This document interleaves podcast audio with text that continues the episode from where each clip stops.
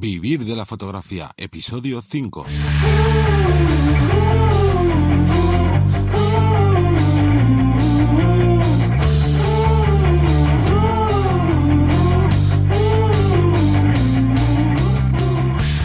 Bienvenidos al podcast de fotografía que te enseña a vivir de tu pasión, vivir de la fotografía.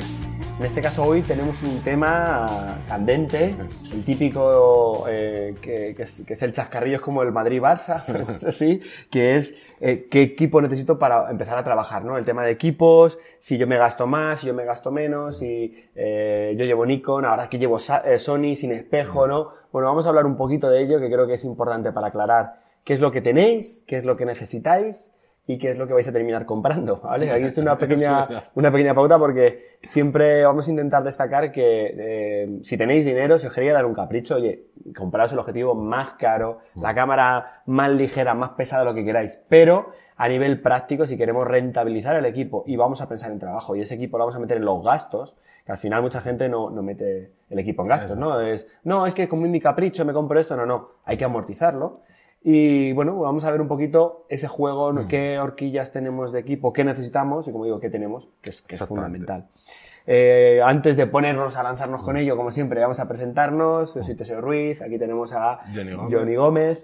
Y bueno, vamos a contaros más sobre este proyecto de Vivir la Fotografía, el podcast que podéis ver también en YouTube, Sí. para el que nos queréis ver la cara, o nos podéis escuchar en iVoox o en iTunes. O desde nuestra propia web, que es vivirdelafotografía.es. Vale, que ahí colgaremos toda la información, el post un poco más desarrollado Sí. para los que queréis un poquito más de info, que no os quedéis solo con, con el vídeo, con el- la escucha. Y ya sabéis que encima de en cada programa hacemos una pregunta que luego podéis ver los resultados o los comentarios que vayáis dejando. Ya os comentaremos al final del vídeo y también con una pequeña sorpresa que hay que destacar también en este vídeo. Uno de los puntos claves de este tema es, necesitas el último equipo para trabajar, necesitas ese equipazo, ese equipo profesional. Volvemos a hablar de profesional, que realmente sería más caro o más dado a la impresión de que es todo más Sí. voluminoso, más grande, más, más caro, para que te contraten. Entonces, aquí hay bastante que hablar. Te voy a dejar a ti que empieces y yo te doy matizando.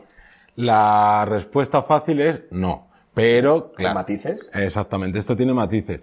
No tenemos que tener el último equipo. Tenemos que tener el equipo que necesitemos y principalmente que necesite ese trabajo. Claro. Porque, Porque muchas veces puede pasar que tengamos un equipo extra, Mm. que digamos, venga, pues eh, resulta que necesito una óptica fija, tres fijos para dar nitidez, dos todoterreno, 24-70, 70-200 para abarcar todas las, las estas y tres cuerpos de cámara. Oye, si lo puedes mantener, estupendo.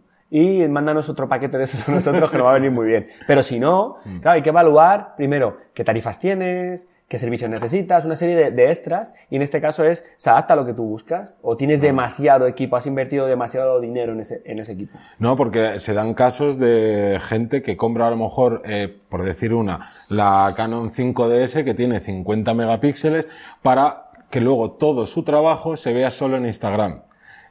¿Que te quieres dar el capricho, como bien has dicho? Oye, genial. ¿Quieres 50 megapíxeles porque te encanta recortar y demás? Extremos, ahí que digas que acercas un montón, oye, pues, pues bueno, Vale. ahí depende de cada uno. En mi caso, por ejemplo, yo tiro de los eh, treinta y tantos que tenemos, con, en mi caso de Nikon, Sí. de 750, eh, que voy, puedo jugar para recortar y recorto hasta un 50% de la imagen sin que se, se vea el pixelazo, como digo yo. Entonces, Claro. hay algunas cosas, al trabajar con fijos, en mi caso, si yo tengo que recortar, recorto digitalmente. ¿Que es un poco error? Hasta cierto punto sí, pero no tengo esa necesidad de llevar un todoterreno amplio. Claro. Al trabajo me gusta trabajar más con fijos, voy más ligero, más pequeño, tal. Entonces, sabiendo que, que- que necesitas o que adaptado a cada trabajo necesitas una cámara. Claro. Volvemos en este caso, por ejemplo, una cámara para hacer una fotografía de deporte. En No. Canon, por ejemplo, tú que estás más puesto. o Pues- cualquier otra marca. Sí, pues ahí necesitas unas especificaciones muy claras, como pueden ser una ráfaga muy veloz, necesitas, por decir una tontería, pero que es muy importante, unas tarjetas muy veloces, que van a ser más caras que otras, no quiere decir que sean más profesionales, No, ni mucho menos. Y muchas veces necesitas ese, ese cierto aumento, ¿no? Porque Claro. hay muchas cámaras, yo con compañeros que trabajan en, en deportes y demás, están trabajando con formatos APS-C, exactamente. que multiplican la lente, que te hacen, para que los mantengáis, acercarte más, tener mayor zoom. Claro, porque Sin si- pagarlo, que además es un dineral. Porque tú, por ejemplo, te compras un 70-200, tienes una, en una PSC, estás teniendo un 100-300 o etcétera. ¿Y qué pasa? Si tú tienes una full frame, pues vas a tener que comprarte un objetivo que te va a costar a lo mejor cuatro veces más o estar andando ya con duplicadores que te quitan eh, luminosidad y demás. Claro, pero sin embargo, si tú eres fotógrafo de interiores y a, a menos que te compres un objetivo descentrable y tal, ahí lo ideal es trabajar con full frame, a menos que trabajes con panorámico, para intentar tener lo más, la mayor abertura posible. Generalmente, generalmente, como digo, vamos a intentar trabajar con el equipo que se adapte a nuestro estilo, ya sea deporte, ya sea fotografía callejera. ¿Cuántos Fujis nos estaréis viendo que trabajáis fotografía callejera? ¿Eso significa que los que trabajáis con Sony callejera eh, sois menos callejeros?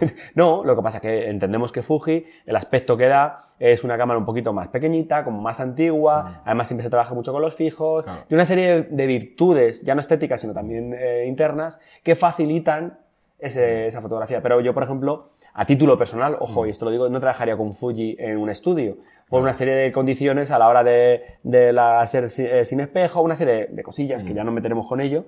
Pero bueno, como digo, es adaptarlo y también el propio gusto. Claro. Yo puedo tener un equipo muy bueno, un tal, pero a lo mejor luego no me hago a él.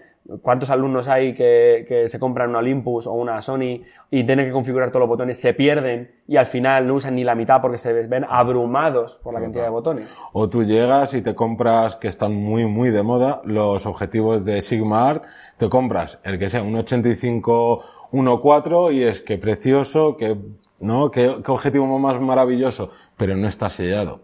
Si no está sellado, te vale para el tipo de fotografía que tú haces, porque por ejemplo si eres un fotógrafo de naturaleza, Eh, Apáganos, ahí no.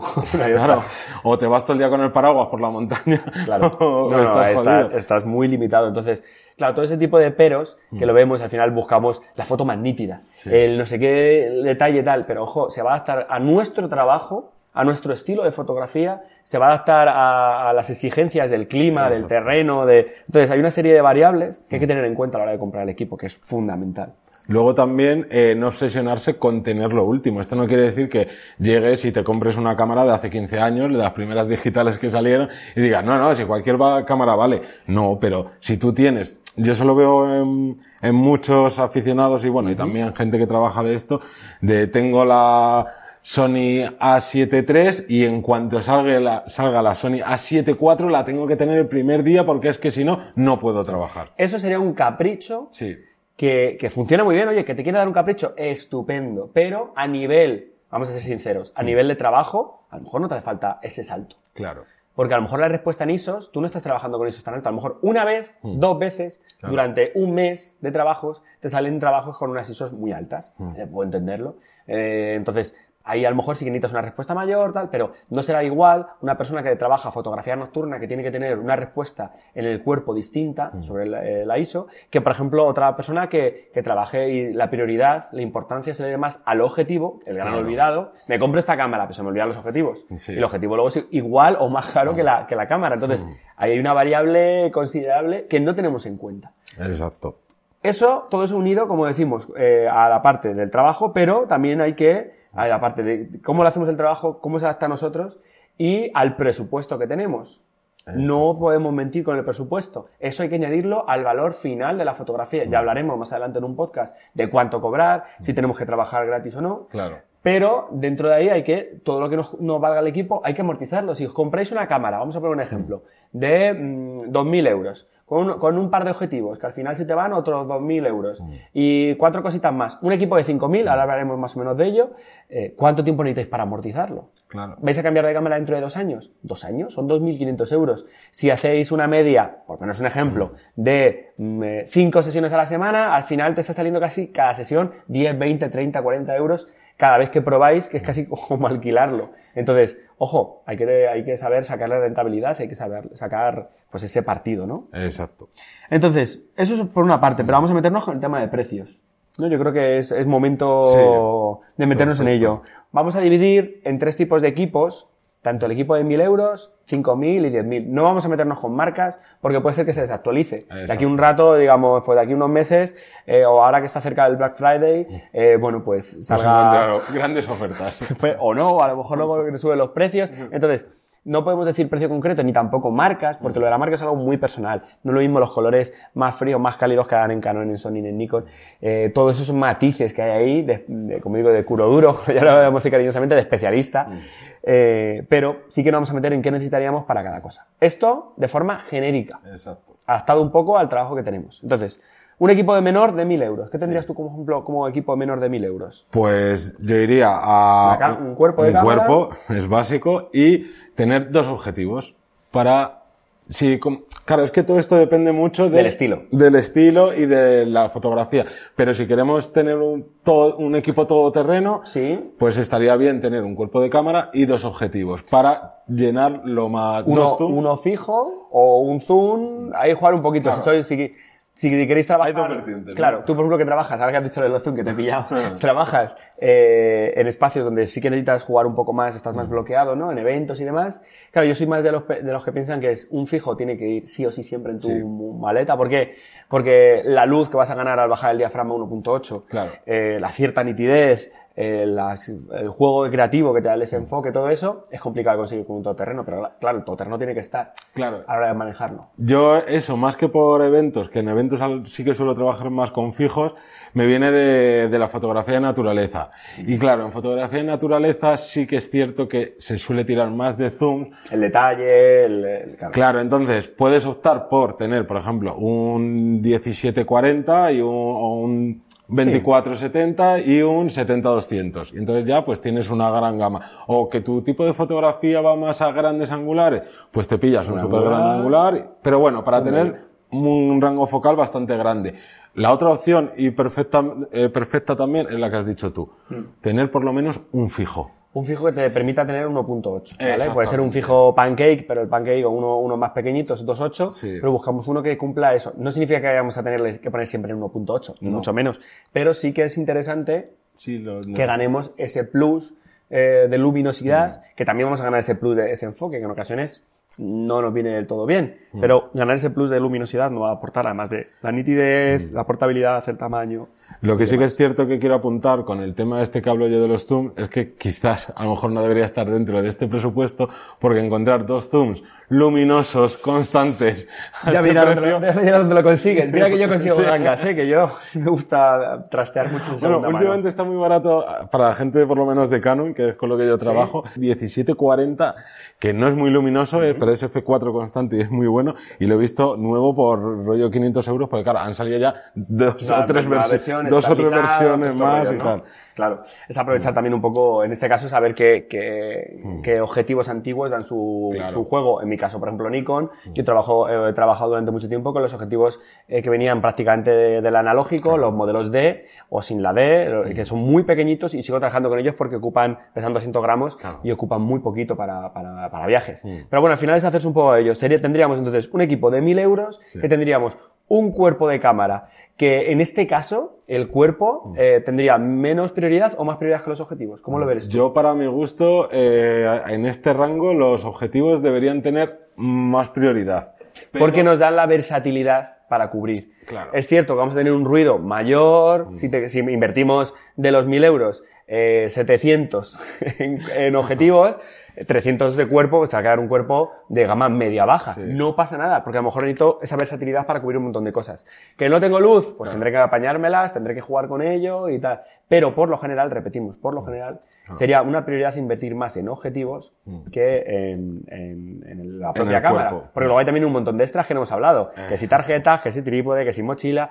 A ver, vais a llevar una cámara de 1000 euros y vais a llevar una mochila de 10 o de 20 euros. Y si la mochila luego se descose, o el trípode, que viene una, una viento. Entonces, hay cosas que menospreciamos el valor después de habernos ganado un, gastado un dineral. A mí una de las cosas que más me chirrían, que esto debería ir después, pero lo digo para que no se me olvide, que es ver a lo mejor gente que se ha gastado digamos, un pastón, sea el que sea, en un objetivo y luego llega y le pone su filtro UV de 10 euros o de menos dinero. culo de botella. Claro, y se lo pone ahí y es como de, no. No, hombre, gasté pues sus 60, 70 euros, cómprate un HV y cómprate o sea, BW, perdón, juega un poco con, con, eso, porque, porque a lo mejor sí que vas a perder esa nitidez que tenías por otro lado, lo vas a perder, o, o, lo que dices tú del trípode. Yo hace unos días, uno de los alumnos, no voy a decir el nombre por si uno está escuchando, el pobre, pues tenía un buen trípode, pero sacó el pequeñito que lo lleva en el coche, venga, sí, para, lo puso en la playa, fue a hacer una fotografía nocturna con la mala suerte que la marea fue subiendo, esa es un lab, creo que era, una circumpolar, vino la marea y su D500 con su, eh, no me acuerdo cuál, qué óptica tenía, bueno, un dineral. No estaba asegurado, encima el mar, la, la sal se come todo, y se fue descediendo hasta que lo tiró. Eso, un buen trípode con las puntas metálicas de acero bien clavado, no tienes problemas. Pero claro, y mira que lo tenía, pero pues eso, la mala suerte de decir, elegir mal el mal momento. O en, es, que la fotografía de naturaleza en especial, eh, la de playa es muy peligrosa. hombre. Y claro, también ha pasado de gente de, voy a clavar bien el trípode en la arena y ¿qué pasa? Me he pillado uno que me ha costado un pastón, es de fibra de carbono que no pesa nada y a la que hago así, ¡paf! Adiós pata. Sí, Así que es mejor para ese tipo de fotografía que pese bien, que sea de aluminio. Que sea más, sí, más resistente. Bueno, hay un montón de, ahí podemos ya hacer un especial de experiencias, anécdotas, yo creo que sí. Pero bueno, en este caso, como digo, los 1000 euros tienen que ir invertidos desde nuestro punto de vista más en objetivos que, que en cuerpo y buscar un baremo. Luego ya dependerá de vosotros si comprar de primera mano, de segunda mano, porque no hemos hablado de eso, que eso lo hablaremos un poquito al final, ¿vale? Eh, incluso hablaremos un día, yo creo que se merece un podcast entero de hablar eh, dónde comprar, de segunda mano, cómo fijarse. A mí siempre me dicen, joder, macho, es que parece que estás, que, que traficas con, objetivos o con eh, cuerpos o tal. En mi caso tengo la suerte de que mucho del material que compro, eh, compro un lote muy grande porque luego me sale más económico y tengo alumnos en la escuela, compañeros conocidos que me dicen, oye, este, cuanto lo encuentres a este precio, avísame. Bueno, luego ya son trucos, truquillos que tiene cada uno, ¿vale? Que os lo explicaremos un día. Pero en principio, como digo, 1000 euros sería ese el juego. Hmm. ¿Nos metemos en el equipo de 5000? Perfecto. Cinco, eh, equipo de 5000 euros. Aquí ya, ya tenemos cierta inversión. Cuando hablamos de 5000 es más o menos. De hecho, si ahora, eh, ahora mismo, coger, pensar cuánto dinero os habéis gastado en vuestro equipo. Seguramente sois fotógrafos que lleváis unos años en el, en el este, o a lo mejor habéis empezado, pero por lo general un fotógrafo que lleva X años en el hobby, ya tiene una inversión maja, que te pones a contar, joder, yo me recuerdo la primera vez que aseguré la cámara, me puse a contar y digo, joder, si yo supero este número por tres, ¿en qué momento, o por dos, en qué momento yo tengo tanto dinero en objetivos? ¿Cuándo me he gastado yo tanto dinero? Claro, no te das cuenta, vas comprando, vas, comprando, poco a poco. Y vas sumando y si todo, sobre todo si hacéis eh, varias especialidades, pues al final tienes un extra. Entonces, en, este caso, un equipo de menor de 5.000 euros, hablaríamos primero, por lo general, mm de un cuerpo de cámara o dos cuerpos de cámara hmm. si trabajamos en situaciones donde requiera eh, no fallar en ese momento. Por ejemplo, no lo mismo fotografía de producto en el estudio, en tu casa, en una localización, que si, bueno, que si puede fallar no pasa nada, puedes repetir.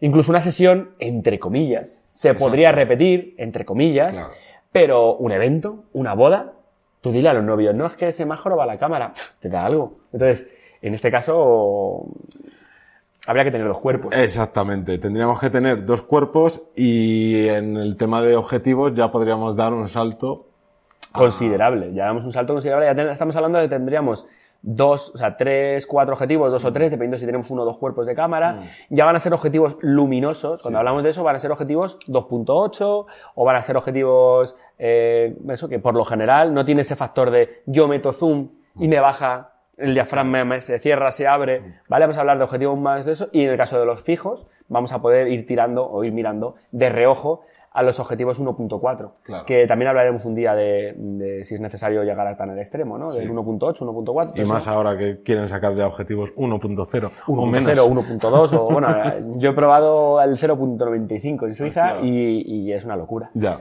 Pero ¿hace falta eso? Pues no lo sé, depende de lo loco que estés. ¿Vale? Pero bueno, hablaremos un poquito eh, otro día de eso. Mm. Aquí la clave, como digo, es de esos 5.000 euros ya estaremos metiendo material especial. Cuando hablo de material especial, hemos dicho uno o dos cuerpos, aproximadamente de 1.000 euros cada cuerpo, tres, cuatro objetivos, aproximadamente entre 2.000, 3.000 euros, dependiendo, ahí podemos ya establecer los 5.000, o bajar, tener solo un cuerpo y tener dos objetivos, y meterle a equipo, como tenemos ahora mismo, equipo fotográfico como flashes. Claro. ¿Vale? Como complementos, trípodes. Eh, aquí también estaríamos eh, incluyendo el alquiler de un estudio, si tuviéramos solo un estudio. Eh, ciertos gastos mensuales que pueden ser dentro de un total, ¿no? Yo lo suelo calcular por año. Entonces, en este caso, es un extra que ya dependerá de vosotros si queréis comprar mejor o peor. Ahí ya entran las marcas. Es una cosa que, que hay bastante pelea, ¿no? Si en flashes, si profotos, si godox, si eh, hay mil, mil, mil variables. Entonces, dependerá un poco de su vuestro presupuesto. Claro. Lo bueno que tenemos que prácticamente en toda la fotografía tenemos Cali- so- supuestas calidad calidades, sí. y precios un poquito variados. Sí, entonces puedes ir jugando con una posibilidad u otra. Eh, en flashes, como digo, la luz, eh, la luz es luz y ya está. Pero sí que es cierto que la velocidad de reciclado, en la intensidad de luz en, en HSS, como digo yo, el salto, el pico de luz se mantiene en unos, en unos flashes, en otros sube y baja.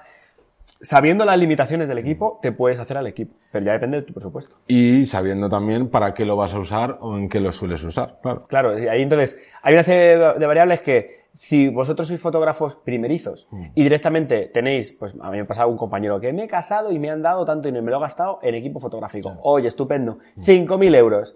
Pues seguramente que lo que te estés comprando, como lo estás comprando con ese ímpetu, no valores que había anteriormente, que no, eh, si son las calidades que tú necesitas, tanto. Yo siempre soy de los que abogo a ir subiendo poco a poco. Hay gente que no, que quiere, yo me compro esto y no me vuelvo a comprar nada más. Oye, es un, es un pensamiento completamente tal. Yo soy al revés, yo me compro lo peor, veo, practico y veo, necesito el siguiente, vale, doy el siguiente paso. Pero en mi caso porque compro viendo de segunda mano. Claro. Cada uno lo hace a su forma. Sí, yo suelo ser más de recomendar el intenta comprar no caro, no lo más lo mejor de primera, pero sí Lo más práctico, a lo mejor. Claro, eh, intento como evitar ciertos pasos que hace a, a lo mejor la gente de, oye, mira, no te compres esto porque realmente, por ejemplo, también es algo muy obvio, pero volviendo al presupuesto anterior, no os compréis el típico objetivo zoom de un 17-300 porque a final de cuentas te va a dar una calidad muy pobre que no te va a servir y que, como bien hemos dicho en esa parte, eh, es muy importante los objetivos porque las cámaras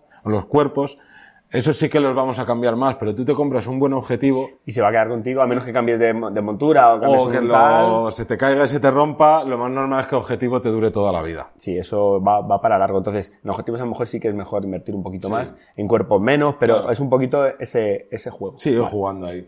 Vale, nos metemos en 10.000 euros. Sí. 10.000 eurazos. Ahí 10.000 tenemos... eurazos. Eh, habrá alguno que diga, madre mía, no me gustaría a mí tener eso en, en- en material. Mm. Y habrá otros que digan, madre mía, he superado eso material. Ahí cada uno se lo plantea a su forma. No significa que tener 10.000 euros vas a ser mejor fotógrafo, No, pero te da mayor posibilidad mm, de jugar. Yo al final lo considero todo un juego, entonces por eso, como digo, me lo paso genial y aprendo y yo tengo invertido mucho dinero, seguramente más de 10.000 euros. Sí. ¿Y esto me da, por tener mejor objetivo, voy a tener mejor resultado? No, no, no, no tiene por qué, pero, como digo, puedo trabajar con un objetivo macro en fotografía de retrato, me puedo dar ese capricho, yo por ejemplo tengo ese capricho, y luego además tengo mis fijos 35, 50 y 85, dependiendo de la situación, del espacio que tenga en el estudio y tal. Son pequeños caprichitos que te vas dando, que yo ahí lo entiendo que son caprichos, Sí. Que si los amortizas con el paso del tiempo, gracias a que estás metiendo eso en tu trabajo, no pasa nada, el problema sería comprarlos por, por comprarlos. Y aquí ya te puedes ir planteando, primero, fundamental, dos cuerpos de cámara. Aquí sí que sí. Aquí sí que sí, ¿por qué? Pues porque no puedes esperar, si te has gastado 10.000 euros y se sobreentiende que tu flujo de trabajo, eh, tus beneficios están, oscilan ahí, tú no puedes estar un día sin cámara porque se te jorobe. Eh, tienes que tenerla, si se te joroba una, la tienes a la otra, independientemente del evento, ¿no? Que en el evento conmigo hay que llevar los dos cuerpos, que viene, que viene genial. Luego, además, la gama de objetivos que tú necesites, lo más luminoso y adaptado a tu situación. Ahí no hay problema, como digo, con dinero, no, realmente no suele haber problema. Y por último, te puedes plantear marcas mucho más poderosas, entre comillas, Claro. abro comillas. Poderosas quiere decirse respecto a la influencia, como digo, en los medios, como hablamos de la- en, el, en el podcast de, de profesionalidad, ciertas marcas que te denotan como que eres más profesional, que cobras más, Sí. y por lo cual como que eres más profesional. Luego que lo seas o no es independiente. Sí, es otra cosa. Pero sí que tienes esa, esa referencia, ¿no? No, y lo bueno de, de tener un presupuesto así de grande es que no te tienes por qué cortar de nada. Sí que es Mm. cierto que eh, hay que hacer, yo creo que cualquier inversión sea desde 200 euros a 10.000 euros con Hay este que caso. rentabilizarla. Hay que claro. Mm. rentabilizarlo, hacerlo con cabeza, no dejarnos llevar por el, ay, que quiero esto que acaba de salir o esto, porque al final, eh, aunque te sobrara dinero, estás tirándolo. Y, y- y encima, en presupuestos ya tan grandes, ya es, depende de tantas cosas. Uy, se te va la mano. O sea, cuanto más tienes, más se te va la mano. Eso, te vas a poner a comprar, oye, y, y tres fijos y, y flashes. Oye, pues si me compro este kit de cinco flashes, ¿cuándo vas a usar tus cinco Ya. flashes? Seguramente pues trabajarás pues esquemas de uno, dos, tres puntos de luz. Si necesitas alguno más, metes un eye que te vale más barato que un flash de estudio, por ejemplo. O bueno, pues dependiendo un poco, me compro un objetivo de carbono eh, de tal, de 800 euros. Si luego vas y lo sacas del coche, del coche al mirador, del mirador al coche, ahí ya depende un poco de, de esa. Claro, y luego una buena regla a la hora de, de comprar equipo también es eh, preguntarte cuántas veces eh, te has visto en la situación que has dicho, es que hoy necesitaba, pues eso, un trípode de carbono porque tal. Y cuando, si la has necesitado en los últimos Yo, seis meses... yo lo que digo es la regla de los 10. diez, si ¿no? 10 veces has dicho, anda, no, mm, ¿cómo me gustaría fotografiar ese pajarillo, pero como no me acerco con el zoom? si lo has dicho 10 veces, Es es, que fundamental. Si lo has dicho 5, te puede dar el semicapricho. capricho. Si lo dices uno, ya tienes un problema. ¿Vale? Consumismo se llama. Sí, sí.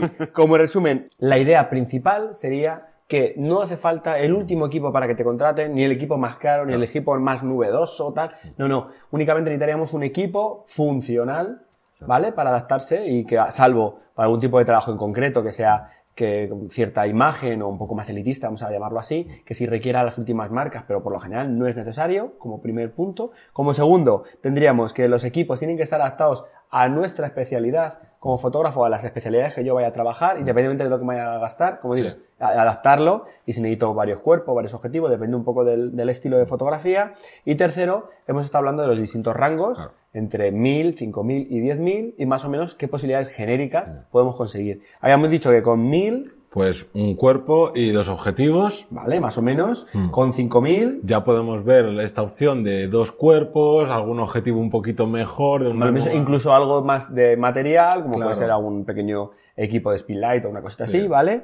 Y por último tendríamos el de 10.000, que es más fácil, Sí. que habíamos hablado, de tener Dos cuerpos sí o sí. Eh, las ópticas, eh, tenerlas más luminosas o las que más adapten a que- nuestro trabajo. Ahí sí que no tenemos restricción y decir, yo hago esto, pues voy a por lo mejor. Y sobre todo marcas, ¿vale? Sí. Vamos a tener marcas que nos va a dar cierto, como digo, valor un poco más en el mercado, pero Mm. poco más respecto a eso.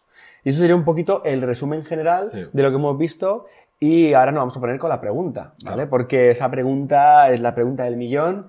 ¿Cuánto os habéis gastado en vuestro equipo? ¿Cuánto jun- juntando trípodes, equipo, mochila, perdón, eh, flashes, disparadores, todo? ¿Cuánto es lo que habéis gastado? ¿Habéis llegado a la horquilla de 1000? ¿Habéis llegado a los 5000? ¿Habéis sobrepasado los 10.000? Eso es interesante que nos lo comentéis. ¿Por qué? Porque con esos datos vamos a tener, vamos a hacer una pequeña, pues una, una gráfica o de tal forma que lo tengamos todo muy visual. Y bueno, por curiosidad saber, oye, eh, los que estéis aquí, los que se os queréis meter de cabeza a vivir de la fotografía, ¿con, con qué empezáis? Desde que nos conocéis, ¿no? ¿Con qué, ¿Con qué jugáis? Y yo te pincho, yo creo que deberíamos poner lo nuestro también, Sí. para que la gente diga, oh, pues qué bien, o qué mal, o qué... Hay cada uno que lance el, el insulto que quiera. que diga lo que quiera. Y lo ¿dónde vamos a compartir? En el post de vivirdelafotografía.es, donde vamos a ir subiendo todo el material y, Claro. y lo En el, post, en el post donde colgaremos este podcast, ahí mismo tendréis todo esto.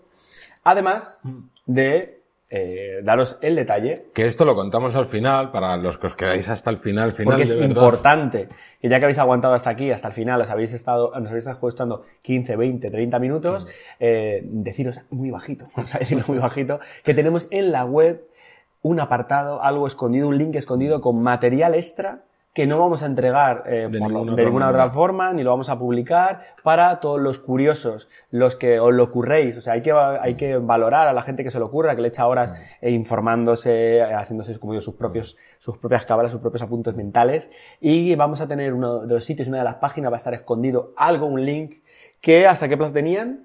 Pues hasta el 1 de enero. Bien fácil de Hasta el 1 recordar. de enero tenéis para buscarlo, para bichear con ello y, y encontrarlo y, bueno, y disfrutar de lo que hay ahí dentro, que no quiero contar nada, pero el 1 se acaba y, y ahí Nada, os toca rebuscar en la web a ver dónde está ese link oculto. es el link oculto y, que tiene, ¿no? A ver que, que es tiene? diferente Claro. del resto.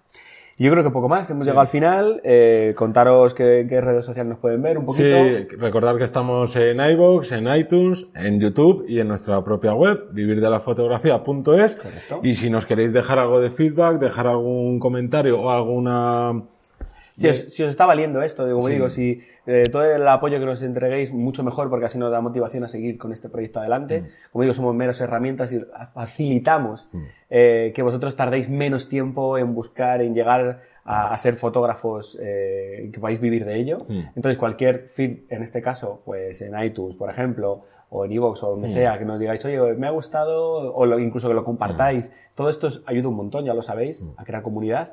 Y yo creo que poco más. Hasta la semana que viene. Hasta la semana que viene con un tema muy interesante que nos desvelamos a ver si, a ver si lo, lo veáis vosotros, que tenemos ocho capitulitos ahí esperando para, para bichear. Así que nada, un saludo y hasta luego. Chao. Adiós.